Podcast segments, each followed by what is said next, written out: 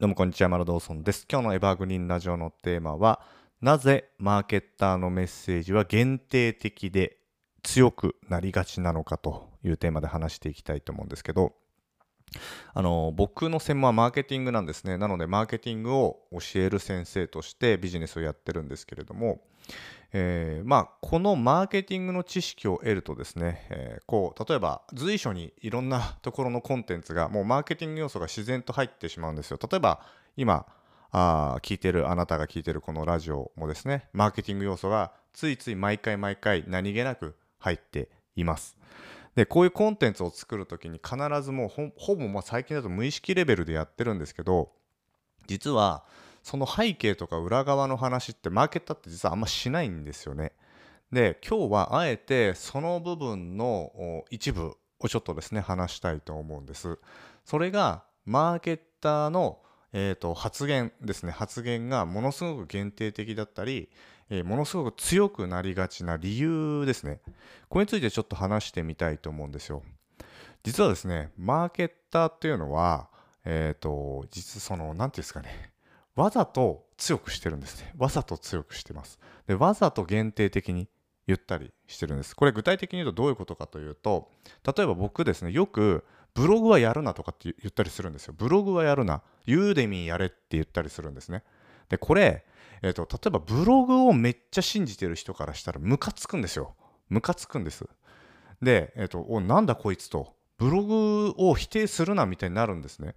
で、えっと、逆に言うと、ユーデミーをやってる人は、いや、ユーデミーっていいよなって共感が得られたりするんですよ、このメッセージっていうのは。でね、こう、外から見てると、この表面しか見れない人ってこいつはブログを批判してるやつだとかこいつはユーデミーのことだけをいいって思ってる変わったやつだっていうかへたたったやつだ。自分がユーデミーでうまくいってるからユーデミーいいって言ってるだけじゃないかみたいな表面しか取れない人ってそういう見方するんですけど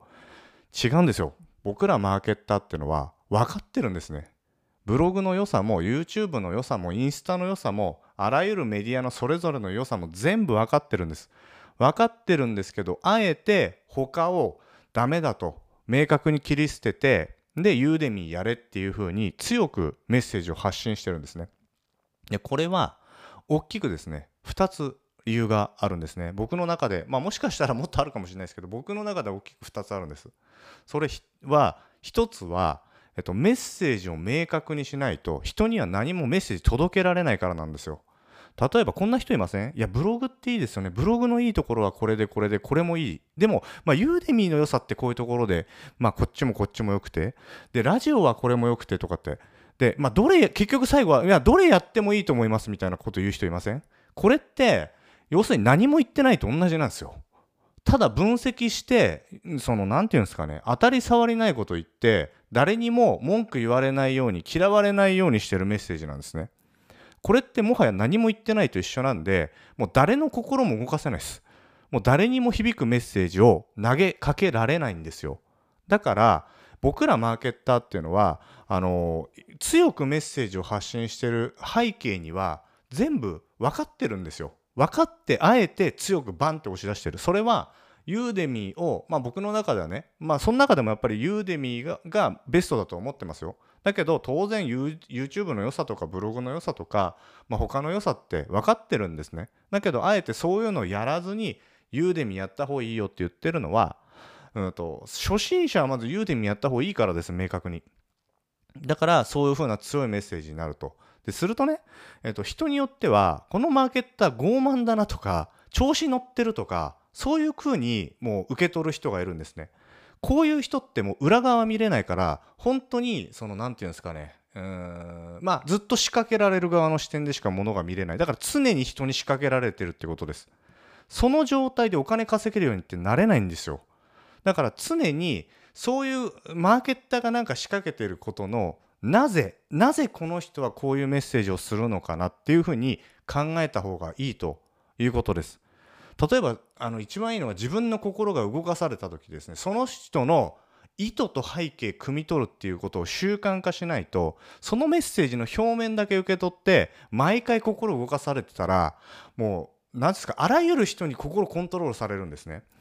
だからもしこれを聞いてるあなたが仕掛ける側になってお客さんに商品を売ったりとかマーケティングで自分のコンテンツの価値を届けたいんだったら常に仕掛ける側の視点になんなきゃダメなんですね。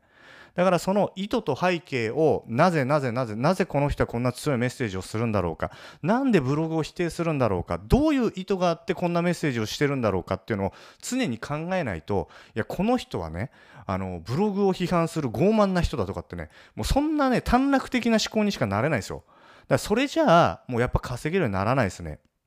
だから、えーと、マーケッターをもしこれ聞いてるあなたがマーケッターを目指してるのであれば常にその意図と背景を読む。で、うんと、その背景を読んだ時にちゃんとなるほどなと。あこういうことをちゃんと意図してやってんだなっていうのを見れるようになってきたら初めて自分の商品をインターネット上で売れるようになります。だから、えーと注意したいのがよくその炎上してる人とかいるじゃないですか。ああいう人たち見てみてくださいよ。あの計算しないで炎上してる人もいるんですけど計算して炎上させてる人もいるんですねその人たちの意図と背景を、まあ、ちゃんと考えた方がいいということあれに一般人と同じように炎上で乗っかってるようじゃ、まあ、いつまでたってもですねマーケティング力ってつかないですねだから、まあ、そういう視点で見ることがすごく大事だということですね。これが1点です。人は、まとめますよ。まず1個目。人は明確なメッセージしか認識できないんですよ。だから、こっち側、マーケッター側っていうのはコントラストって技術なんですね。明確にこう差をつける。そのために一つを際立たせるために他を否定してるんです。これ映画とか、まあ、見てる人わかると思いますけど、善人を際立たせるにはどうしたらいいですか？悪人作ればいいですよね。それと対比させるものを作るから善人が際立つんです。全部善人だらけだったら善人が際立たないじゃないですか。それは悪人がいるから人が際立つんです。これこれってマーケティングの技術の基本なんですね。だからこういうのっていうのは例えば僕のラジオでも随所に出てきてるし、えーと、この人は何を狙って誰に向けてどういうメッセージをしているんだろうというふうに読めるようになってくると、まあ、やっぱりちょっと違った視点要は仕掛ける側の視点っていうのがだんだん習慣で身についてくるということですね。はい、そしてもう一個僕らマーケッターがなぜ強いメッセージをしたりとか限定的に言うのかそれは覚悟なんですね覚悟。これを、まあ、よく分かってない人っていうのはあの何ていうんですかね、まあ、さっき言ったようにマーケッターっていうのはこの人は傲慢だとかこの人は自分のね言ってることが全部正しいと思ってるとかそういう表層的なことでしか人のこと判断できないんですよ。違いますよ。僕らは覚悟を持ってメッセージ言ってるんですマーケッターっていうのは。要するに自分の、えーと、メッセージに対して例えばユーデミいいよって言ってるのは覚悟なんですねそれ。だからそのために全力を尽くしてユーデミーのノウハウも研究してるしユーデミーの何て言うんですかね自分でも成功ちゃんとしてる。だからそれって覚悟なんですよ。それを覚悟を持ってない人っていやブログもいいしツイッターもいいしクラブハウスもいいしインスタもいいし、まあ、どれやってもって、まあ、僕もそういう表現する時はもちろんあります。それは場によってです。だけど僕が強く言う時っていうのは明らかに新規の人とか明らかにあの狙ってこの人の心を動かさなきゃいけないなっていう時はめちゃくちゃ強いメッセージするんですね。だからそれって覚悟なんですね僕らマーケッターの。だから、えっと、この人にユーデミーに参入してもらってユーデミーというメリットを享受して成功してもらいたいっていう強い思いとその覚悟がメッセージに載ってるんですよ。だからそういうことをちゃんと、えっと、汲み取れるようにならないとマーケッターっていうのはなんかこうねなんかなんつうんですかね自分がね、えー、こううまくいってるから自信持ってるだけだとかなんかこうなんつうんですかねまあうがった見方してる人だとかそういう風なネガティブな全然違うところのこう視点でしか物事が見れないということですね。もっともっと深く考察した方がいいということです。この人何を狙ってんだろう。どういう意図でこれやってんだろうかと。で何て言うんですかね。何を求めて、えー、このメッセージを伝えてるんだろうっていうか、まあ、もっともっと深いところですね。まあ、そういうところをやっぱり常に考えるということですね。僕結構自分の心を動かされたらあの例えばおなんかこのメッセージ腹立つなとか例えばこのメッセージちょちょっと極端じゃないとかって思った時ってめっちゃ冷静になります一回。でこの人って何狙ってんだろうなって冷静に考えます。でいろんな選択肢を挙げてあなるほどと。ここが目的みたいなことを見つけるとあのまあなんかなんていうんですかねその表面じゃないところがちゃんと見えるから、あ、この人頭いいなとか、なんかわかるんですよね。そういうところが、あ、ここ狙ってんのね、みたいな。で、そういうのをミスってる人もいますけど、あの、その意図がね、意図が間違っちゃった方向に行ってる人もいるけど、まあ、そういうのを見れるようになってくると、やっぱ楽しいですよ。物事何でも表層的に見てる人って何でもネガティブに捉えたりとか周りのね周りが炎上してたらそれに乗っかってみたりとかそんななんかもう振り回されてたらあの、まあ、心も落ち着かないですしあと成長もしない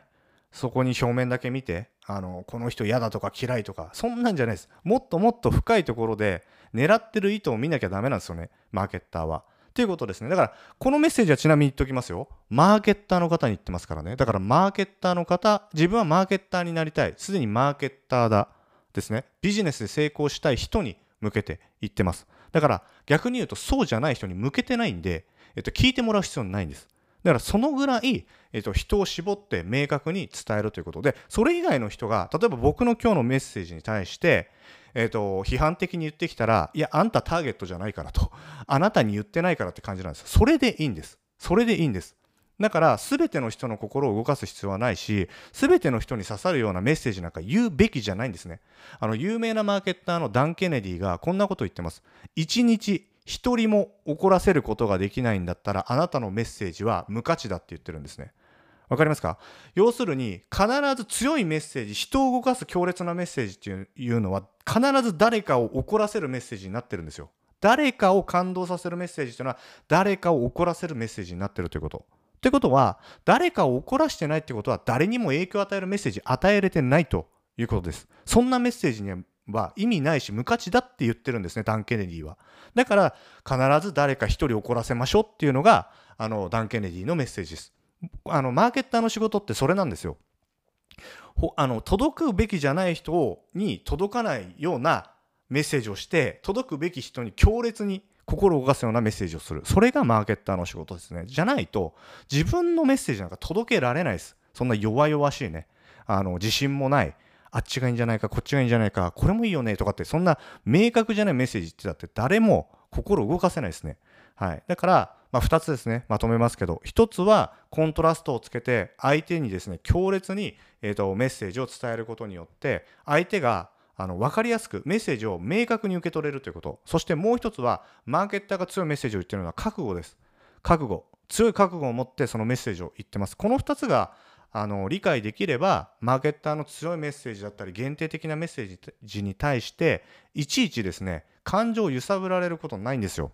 だから仕掛ける側になるんだったら感情を揺さぶられた時に冷静になって仕掛ける側の視点で物事を考えるそれをやってるといろんなものがですね見えてきますもう横にもう広く見えるし深いところでも見えてくるということですね。ちょっとまあ抽象的かもしれないんですけどもえっとわかる人はぜひね意識してみてください。これ意識しないとできないんで。はい。ということで今日は以上になります。最後まで聴いていただきありがとうございました。